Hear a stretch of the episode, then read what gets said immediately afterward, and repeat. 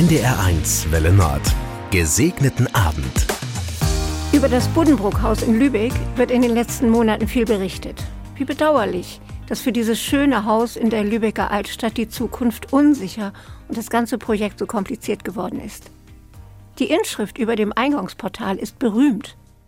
Dominus providebit steht auf Latein dort und Thomas Mann hat sie in seinem berühmten Roman auch sorgfältig beschrieben und mit dem Schicksal der Familie Buddenbrook verwoben.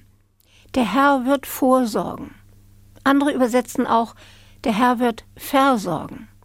Die gleiche lateinische Inschrift las ich vor kurzem auf dem Balken einer Scheune in der Nähe von Worpswede. Die Jahreszahlen fast gleich. In Lübeck 1758 und auf dem Dorf 1799. Hier reiche Kaufmannsfamilie dort Bauernfamilie, hier Stadt, dort Land. Aha, dachte ich, also doch zwei mögliche Übersetzungen. Der Kaufmann wird, der Herr wird Vorsorgen meinen.